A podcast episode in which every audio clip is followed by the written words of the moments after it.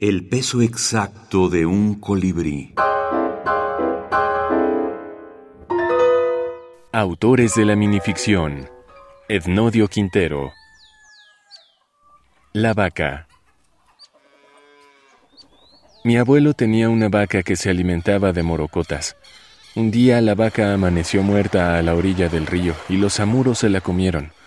Mi abuelo buscó la escopeta y se pasó el resto de su vida cazando samuros.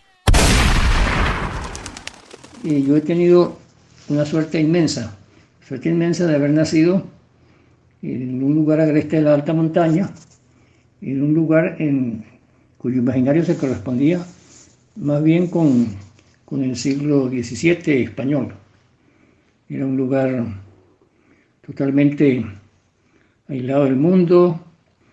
Y bueno, yo estuve en ese, en ese sitio hasta los seis años.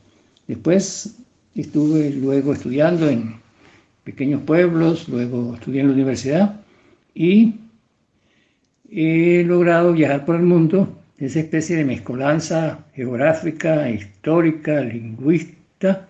Han salido historias muy poderosas. Ednodio Quintero.